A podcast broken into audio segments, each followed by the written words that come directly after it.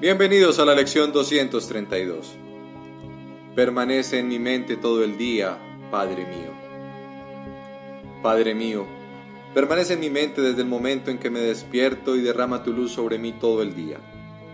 Que cada minuto sea una oportunidad más de estar contigo. Y que no me olvide de darte las gracias cada hora por haber estado conmigo y porque siempre estarás ahí, presto a escucharme y a contestarme cuando te llame y al llegar la noche, que todos mis pensamientos sigan siendo acerca de ti y de tu amor.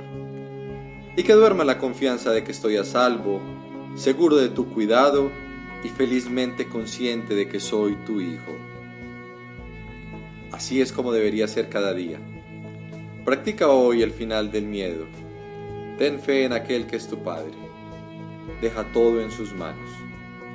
Deja que Él te revele todo y no te desanimes pues eres su hijo. Nos vemos en la próxima lección.